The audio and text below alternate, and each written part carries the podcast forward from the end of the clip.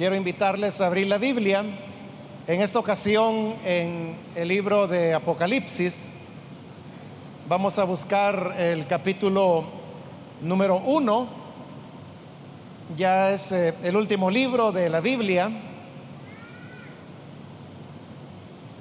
En el capítulo 1, y ahí vamos a leer un versículo en el cual vamos a recibir la palabra del Señor en esta ocasión.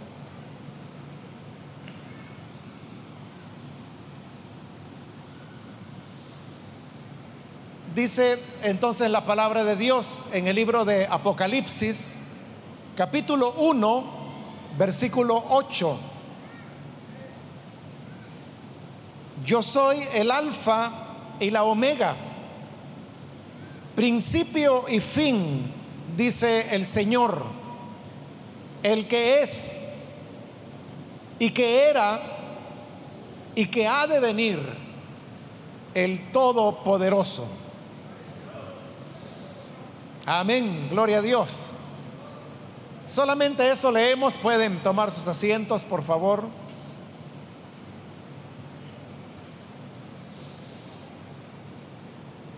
Hermanos, hemos leído la palabra del Señor de este libro de Apocalipsis. La palabra Apocalipsis es una palabra griega que lo que significa es descubrir.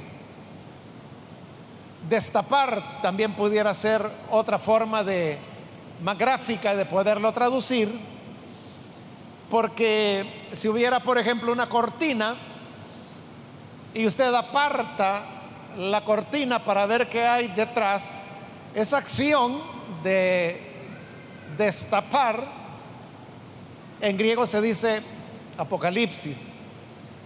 Y también por eso es que se habla que, el Apocalipsis es una revelación, porque revelar de igual manera es dar a conocer aquello que no se conocía. Y mire cómo comienza el libro de Apocalipsis ahí en el versículo 1. Dice la revelación de Jesucristo. Es decir, que el propósito de este libro es eh, revelar lo que el Señor Jesús quiere dar a conocer a, su iglesia. Por eso es que en español, hermanos, es muy raro, pero hay algunas traducciones de la Biblia al español donde este libro no se llama Apocalipsis, sino que le llaman revelación. Pero es por esta razón. En inglés, por ejemplo, todas, todas las traducciones nunca le llaman Apocalipsis, sino que siempre el nombre revelación. Pero es porque así comienza el libro, diciendo que es la revelación de Jesucristo. Entonces, es darnos a conocer aquellas cosas que las personas no conocen, pero que por la gracia del Señor, y como lo dice la introducción del libro, a través de su ángel, Él dio a conocer esto a su siervo Juan, el cual escribió el libro y así es como ha llegado hasta nosotros. Entre las cosas que se revelan en este libro, tenemos la revelación del mismo Señor. Es decir, el Señor Jesús se da a conocer a su pueblo a través de, del Apocalipsis. Y este versículo 8 que hemos leído es parte de esa descripción que el Señor hace de sí mismo, se está revelando, se está dando a conocer. Y ahí lo que dice es, yo soy el alfa y la omega. Entonces note que es Él dándose a conocer. Él dice, yo soy. Y al decir yo soy, está dando a conocer su naturaleza, sus características, sus cualidades. Comienza diciendo, yo soy el alfa y la omega. Tanto la alfa como la omega son letras que pertenecen al alfabeto griego. La forma como se escribe el griego es diferente a cómo se escribe el español. Porque nosotros para escribir el español lo que utilizamos es el abecedario. Es decir, las letras que van A, B, C, D. Abecedario. Porque esas son las letras que utilizamos. Pero en el griego la letra A eh, no existe. No se escribe de esa manera y tampoco se pronuncia ni se llama de esa manera. En el griego, la primera letra del alfabeto, en griego sí se llama propiamente alfabeto. Es un error cuando nosotros hablando español decimos el alfabeto, porque en español no tenemos alfabeto, lo que tenemos es abecedario, porque así se llaman nuestras letras, A, B, C, D, etc. En cambio, en el griego, las letras tienen otro nombre. La primera es la alfa, la segunda es la beta, la tercera es la gamma. Por eso es que de ahí viene el nombre de alfabeto, por alfa y beta, que son las primeras dos letras. Entonces, en el alfabeto griego, la primera letra es la alfa y la última letra se llama omega, que tiene un sonido muy parecido a lo que es la letra O en español, aunque en griego hay, hay dos letras O. Está la Omicron y está la Omega, que como acabo de decirle es la última del alfabeto griego. Entonces cuando dice yo soy el alfa y la omega, lo que está diciendo es que Él es la primera letra, pero al mismo tiempo es la última letra. Si el Apocalipsis hubiera sido escrito en español, entonces lo que diría es yo soy la A y la Z. Y el significado de esto él mismo lo explica a continuación, porque dice el versículo 8, yo soy el alfa y la omega, principio y fin. Entonces la expresión alfa y omega, lo que significa eso, es eso, que Jesús es el principio, pero también es el fin. Por eso es que estas dos letras griegas, la alfa y la omega, han tenido un lugar importante dentro de lo que es, por ejemplo, el arte cristiano, porque estas letras se utilizan mucho en decoraciones, en nombres de iglesias. A veces hay púlpitos que los decoran con la alfa y con la omega. Bueno, y usted sabe que hay, hablando pues del mundo evangélico, por ejemplo, grupos musicales que se llaman alfa y omega también. Y, en fin, hay, hay diversas expresiones artísticas, como le digo. Pero todo esto nos lleva a la enseñanza de que el Señor es el principio y el fin. Pero ¿en qué sentido es el principio? Él es el principio en el sentido de que de Él se originan todas las cosas. Como el Evangelio de Juan en el capítulo 1 lo dice, que todas las cosas fueron hechas por Él.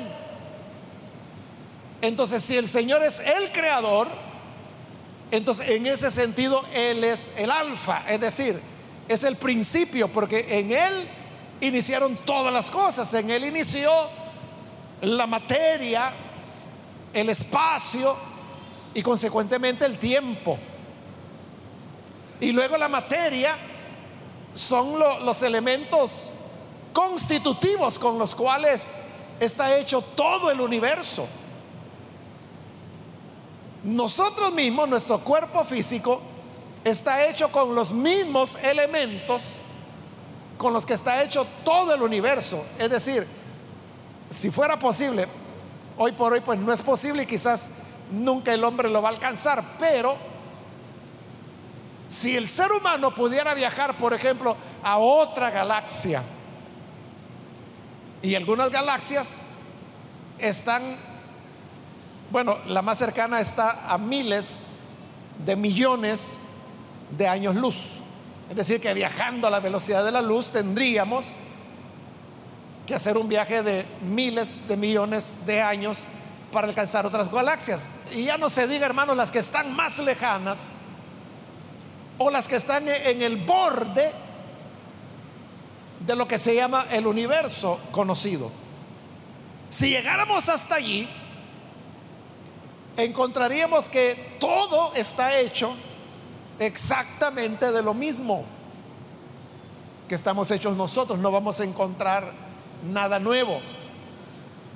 Es decir, vamos a encontrar helio, oxígeno, vamos a encontrar hierro, vamos a encontrar, hermanos, todos los mismos componentes que tenemos nosotros, que tiene un árbol, que tiene una piedra, que tiene un metal, que tiene el aire,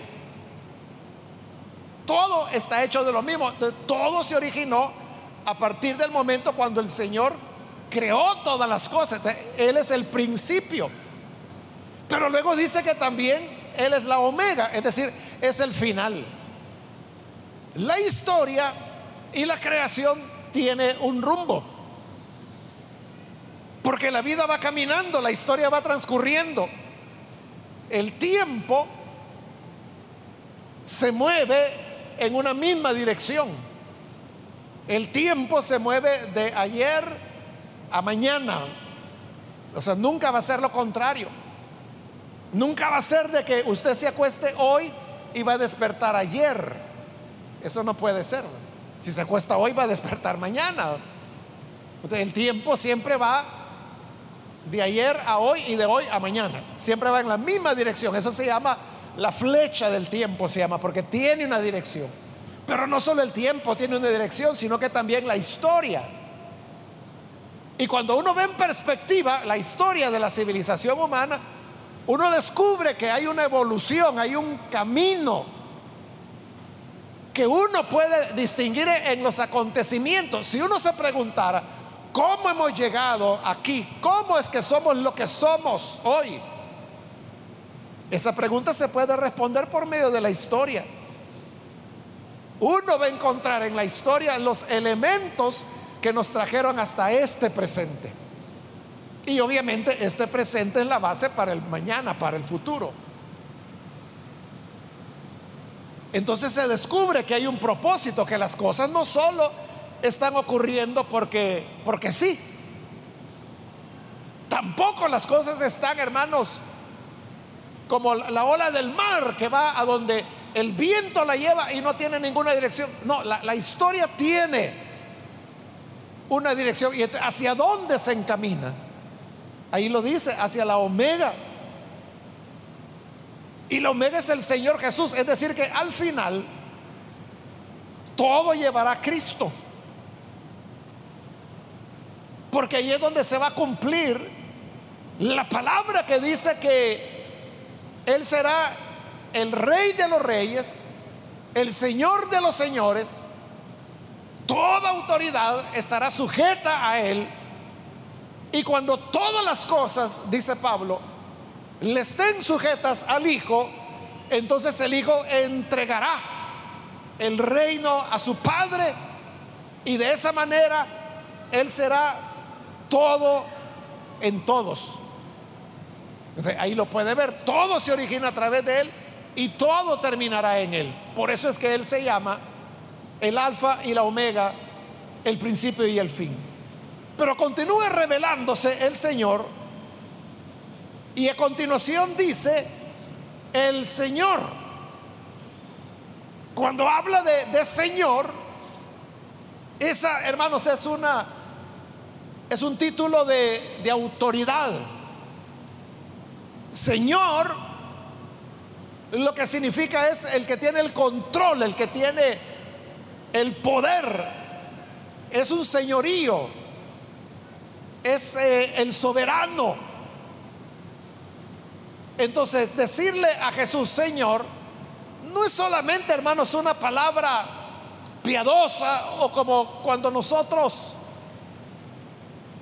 para referirnos a alguien que va por ahí, mire, mire aquel Señor que vaya. Ahí estamos usando la palabra Señor pero no en el sentido de señorío, porque le decimos Señor por respeto. porque no lo conocemos o porque vemos que es un adulto mayor. Entonces decimos, el, Señor que va allá. Pero a lo mejor esa persona no tiene, hermano, voz de mando, pero ni siquiera en su casa. Pero cuando la palabra Señor, bueno, en la Biblia se puede utilizar de las dos maneras. De hecho, se usa. En la Biblia se usa de esas dos maneras. Señor, como lo usamos en español para decir aquel Señor.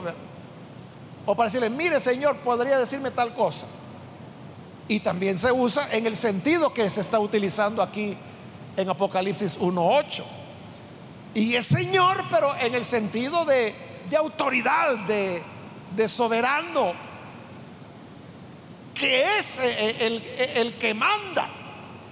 Este, hermanos, es la, es la razón por la cual la iglesia tuvo tanta persecución dentro del imperio romano. Y es porque el título de Señor, que en el griego es Kyrios o Curios, dependiendo si toma la pronunciación moderna o antigua del griego. Pero esta expresión Kyrios era un título que tenía el emperador romano.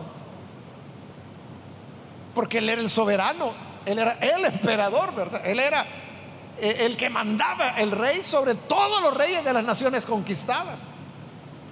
Pero de repente aparece Pablo, por ejemplo, y diciendo, como lo dice allá en primera de Corintios,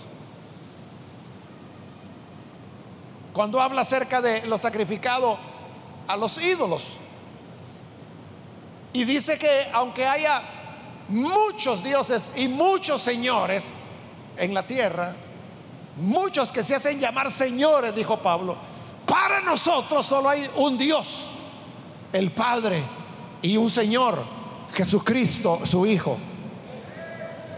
Pero mire lo que está diciendo. Delante de los romanos. O sea, esa es la carta a los corintios. Y recuerde, Corinto era una iglesia, perdón, una ciudad que estaba ubicada en lo que hoy nosotros conocemos como Grecia. Eso estaba bajo el control romano. Y frente a estas autoridades romanas, Jesús, Pablo está diciendo, para nosotros solo hay un Señor, Jesucristo. Les está diciendo en la cara que Él no reconoce al emperador como Quirios, como Señor, sino que es Jesús. Entonces cuando aquí dice que Él es el Señor, eso es lo que está diciendo, que Él es el soberano. Él es el que verdaderamente tiene el control y el mando de todo. Por eso, hermanos, es que este libro de Apocalipsis habla de persecución de la iglesia, habla de mártires, habla de testigos que son asesinados porque son las vivencias de la iglesia primitiva precisamente bajo la persecución de esas autoridades romanas que no toleraban que ellos dijeran que el Señor era otro que no era el César. Pero luego que ha dicho que Él es el Señor, el versículo continúa diciendo, el que es. Entonces, esta es una afirmación, hermanos, tajante, porque cuando dice el que es, y ese verbo ser, usted sabe que de lo que nos está hablando es de existencia. De cuando Él dice, yo soy el alfa y la omega, el Señor, el que es, es el que verdaderamente existe, es el que tiene existencia. Y esto era diferente, hermanos, a todos los dioses paganos que podían haber, porque como también Pablo lo explica, y precisamente cuando habla de ese tema, de los sacrificados a los ídolos, él dice, que los ídolos no son nada. Es decir, lo que la gente pensaba que eran dioses y a los cuales les hacían ídolos y a los cuales le rendían culto, Pablo dice, no son nada. Y realmente no era algo solo de Pablo, eso es algo que viene desde el Antiguo Testamento. En el Antiguo Testamento, por ejemplo, hay, hay salmos que se burlan de los ídolos. Hay un salmo que dice, hablando de los ídolos, tienen ojos, pero no ven. Tienen oídos, pero no oyen. Tienen manos, pero no palpan. Tienen pies, pero no andan. No hablarán con sus gargantas. Semejantes a ellos son los que los hacen. Ahí está diciéndolo con claridad. Que los ídolos no son nada. Entre los profetas se dice, por ejemplo, que allá va un hombre al bosque, corta unos troncos para porque necesita leña, los trae a la casa. Cuando viene a la casa, parte de los troncos dice que los pone en la hoguera para calentarse porque es el invierno. Y de otro tronco dice que lo toma, lo esculpe y hace un ídolo y se rodilla delante de él. Y entonces pregunta el profeta, este hombre no se da cuenta que de los mismos leños que los ocupó para hacer fuego, él mismo hizo el ídolo y ahora se está arrodillando delante de él. ¿Cómo le va a ayudar ese leño que él bien pudo haberle echado al fuego? Esa es la idolatría. Porque los ídolos son invención humana. También dice el Antiguo Testamento, hechos de manos. En cambio, el Señor es lo contrario. Él es el que hizo todas las cosas, como ya lo dijimos. Él es el alfa, Él es el principio. Pero ahora está diciendo que es el que es. El que verdadera, o sea, este sí que existe. Este sí que es real. Si yo le preguntara a usted, hermano, para usted, ¿Dios existe? Qué bueno. Pero si le pregunto, ¿cómo prueba usted? ¿Cómo demuestra que Dios existe? Es decir, lo que está diciendo ahí, ¿verdad? El que es. ¿Cómo usted demuestra que Dios es?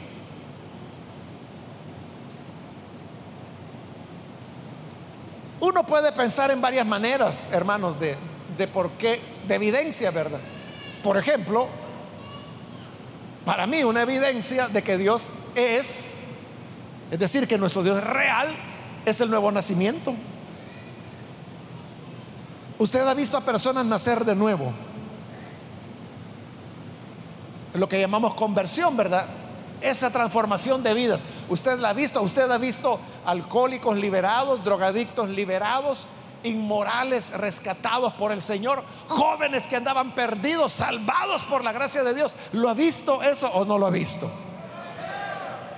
Claro, ¿verdad? De cómo es que estos alcohólicos empedernidos, ¿cómo es que su vida puede cambiar de la noche a la mañana? ¿O cómo se hace, por ejemplo, para liberar a un drogadicto?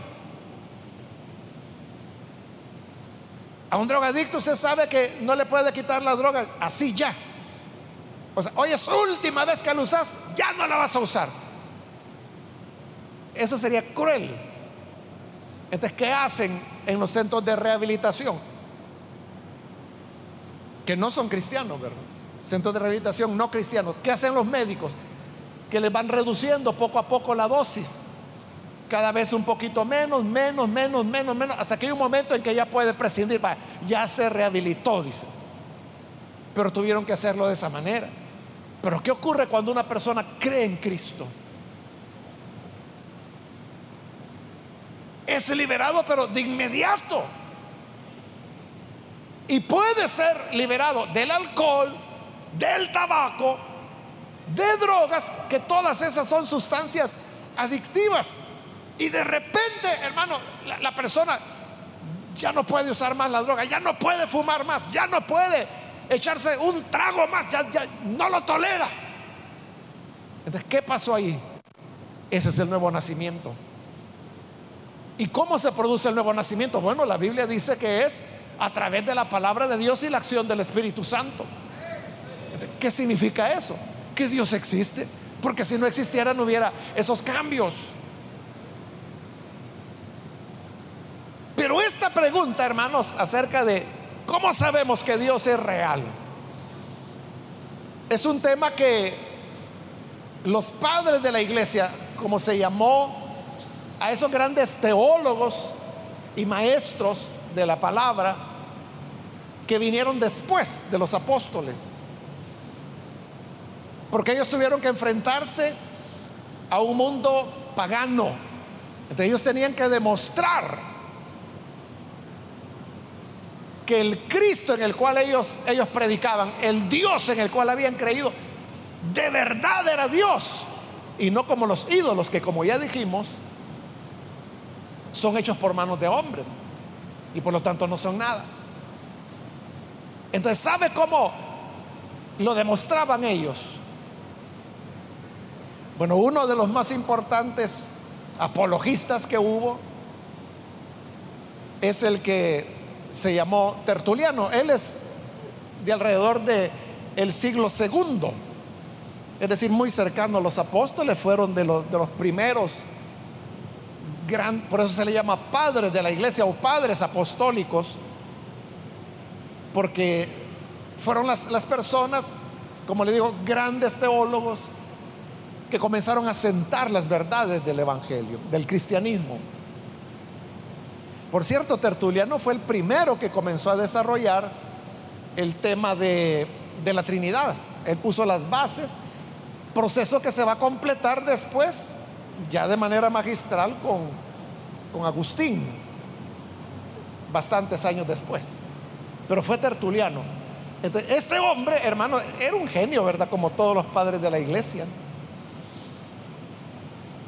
El nombre completo de él era Quinto Septimio Florente Tertuliano.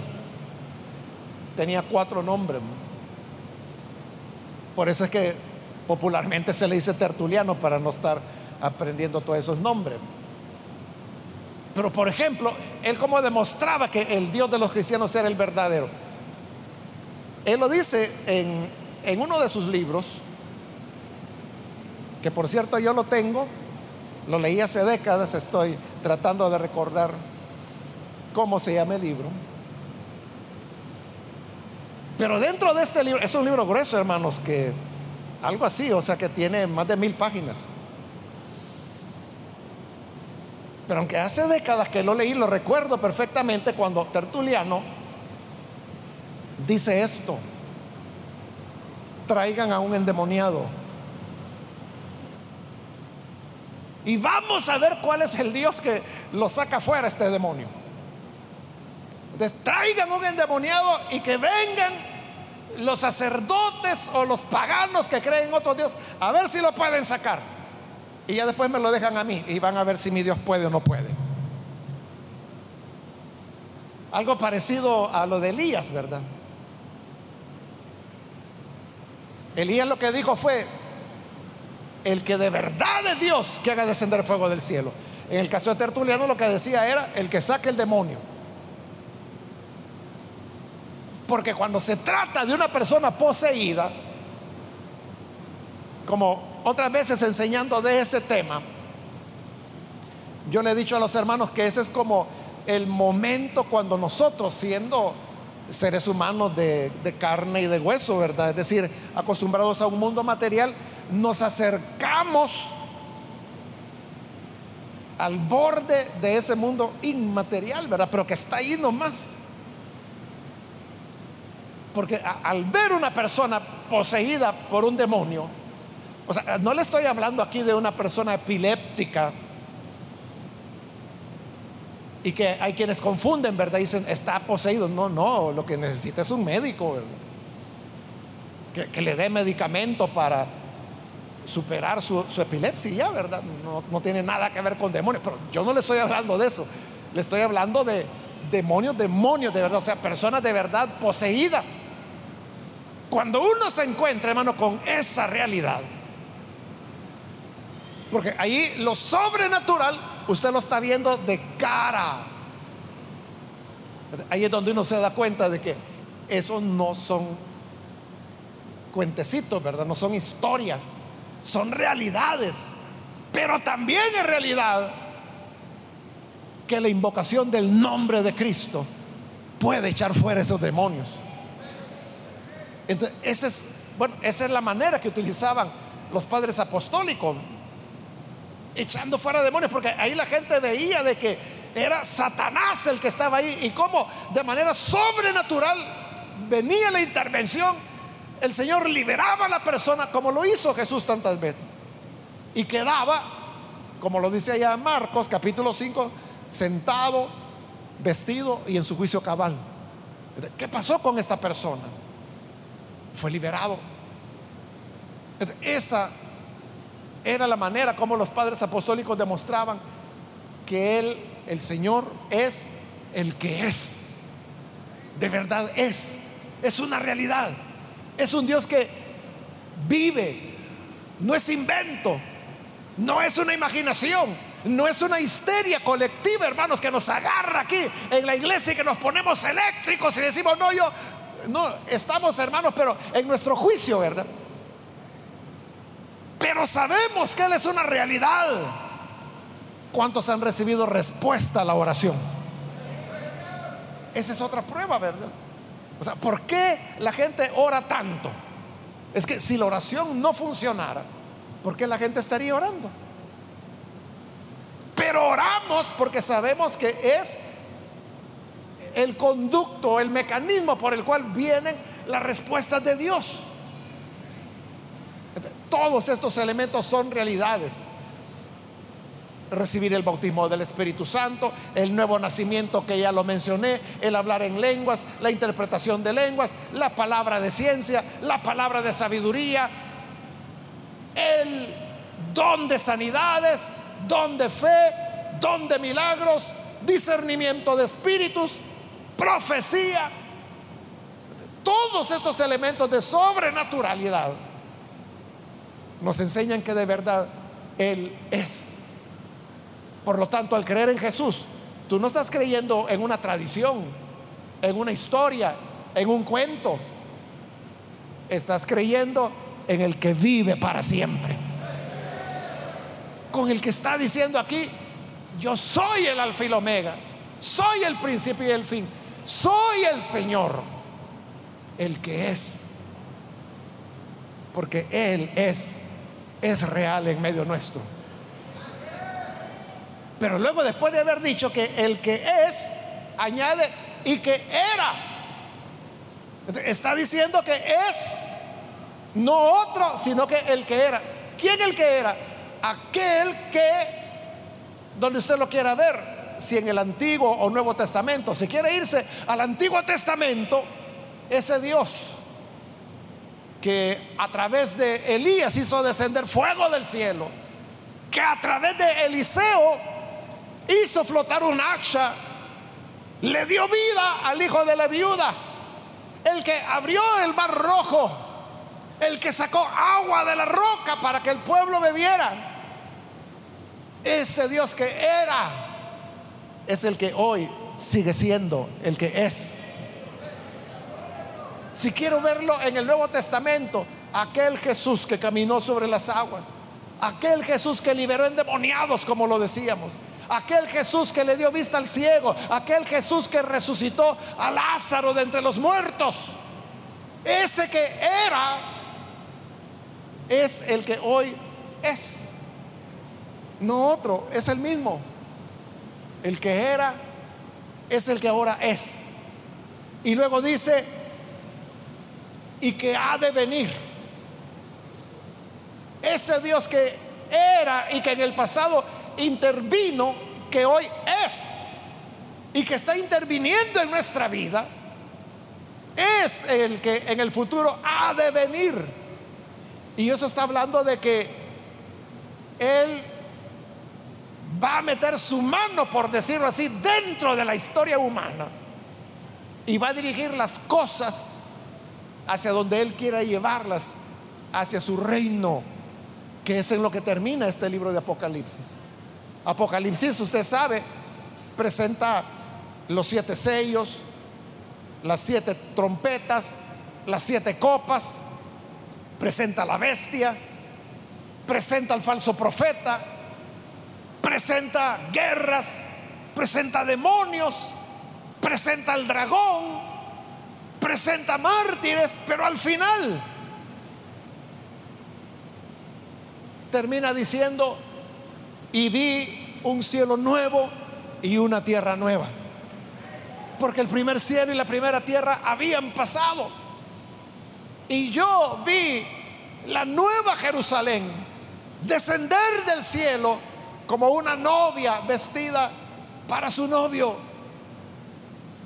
Había en ella un mar de cristal. Cada puerta era una perla entera. Sus cimientos eran doce, cada uno de una perla o de una piedra preciosa diferente. Ese es el reino de Dios. Debajo del trono vi un río que nacía para sanidad de las naciones. Y al lado del río crecía el árbol de la vida, que da su fruto los 12 meses del año y las hojas de los árboles sirven para sanidad de todos los pueblos. Y todas las naciones, los reyes, vendrán continuamente para adorar al rey del universo. Entonces, eso es lo que él hará. Ha de venir para corregir los males de este mundo. Ha de venir para cambiar este mundo y llevarlo a esa nueva Jerusalén de la cual el libro nos habla y donde dice, y ya no hubo más llanto, y ya no habrá necesidad de sol, porque la gloria del Señor los iluminará. Las puertas nunca se cerrarán. ¿Por qué nosotros cerramos las puertas de las casas? Para que no nos desvalijen, ¿verdad? para que no se lleven todo. Pero la nueva Jerusalén estará abierta todo el tiempo, porque nadie se va a llevar nada. Al contrario, dice que las riquezas de las naciones serán traídas a esta nueva Jerusalén y en ella, dice el libro, no vi templo,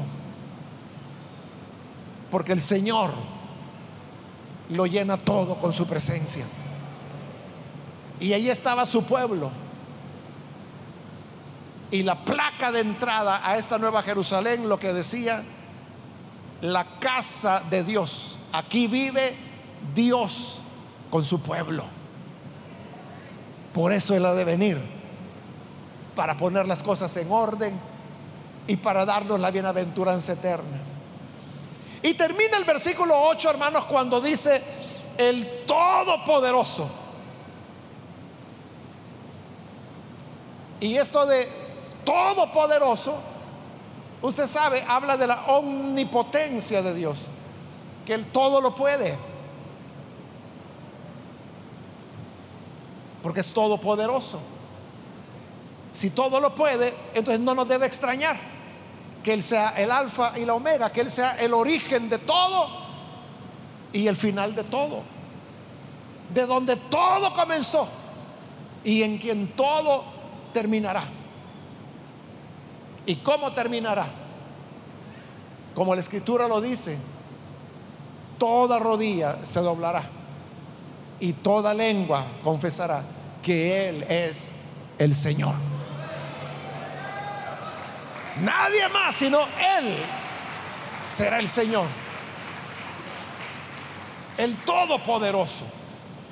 Aquí hay dos opciones, hermano. O nos arrodillamos nosotros voluntariamente delante del Señor del universo,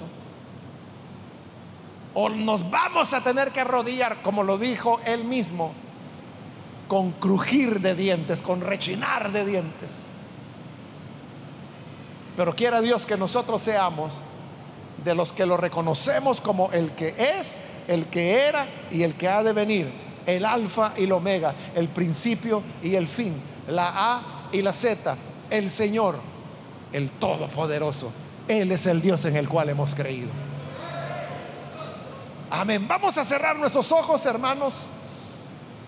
Y antes de orar, yo quiero invitar a las personas que todavía no han recibido al Señor Jesús como su Salvador,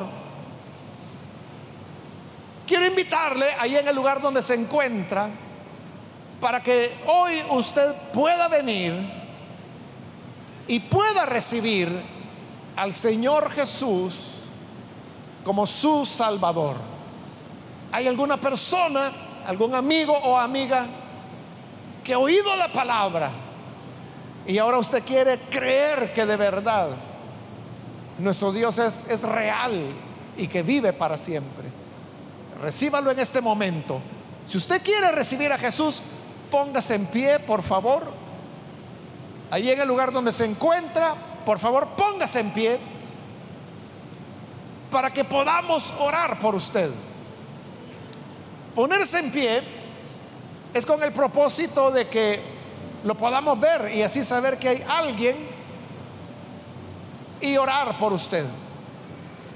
Puede hacerlo en este momento, puede ponerse en pie si necesita recibir a Jesús. Hágalo en este momento. Y vamos a orar por usted. ¿Hay alguna persona? Alguien que necesita al Señor puede ponerse en pie. Si usted necesita una experiencia viva, real, un milagro, eso, un milagro que lo cambie, solo Cristo se lo puede dar. Porque Él es el Todopoderoso. ¿Quiere recibirlo como su Salvador? Póngase en pie para que oremos por usted. Muy bien, ahí atrás hay una persona, que Dios la bendiga. Alguien más que necesita recibir al Señor puede ponerse en pie para que podamos orar por usted. Otra persona que necesita venir Hoy es su momento para hacerlo. También quiero invitar si hay hermanos o hermanas que se han alejado del Señor, pero hoy necesita reconciliarse. De igual manera, póngase en pie en este momento. Y con gusto vamos a orar por usted. Muy bien, aquí hay un joven, que Dios lo bendiga. Alguien más que necesita hacerlo. Puede ponerse en pie y vamos a orar por usted.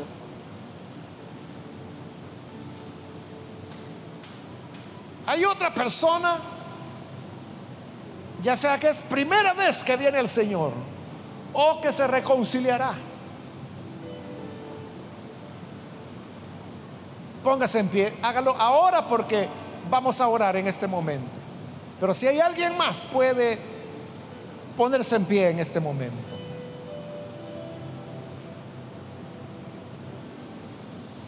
A usted que nos ve por televisión también le invito para que se una con las personas que en este local están recibiendo al Señor. Únase usted también a esta oración. Señor, gracias te damos por tu palabra, porque tú eres el Señor, el principio y el fin, el que es, el que era y que también ha de venir Mira las personas que hoy están creyendo en ti. Te rogamos, Padre, que puedas perdonarles, salvarles, hacerles nuevos hombres, nuevas mujeres. De manera que caminen en esta senda de salvación sin apartarse jamás de tu lado. Y ayúdanos a todos, a tu pueblo para que tengamos esta confianza de tu realidad, de que siempre estás presente, de que eres todopoderoso, que nunca nos abandonarás. Por todo esto, Padre, te adoramos, te exaltamos y pedimos tu bendición sobre tu iglesia en el nombre de Jesús lo rogamos y lo agradecemos. Amén y amén.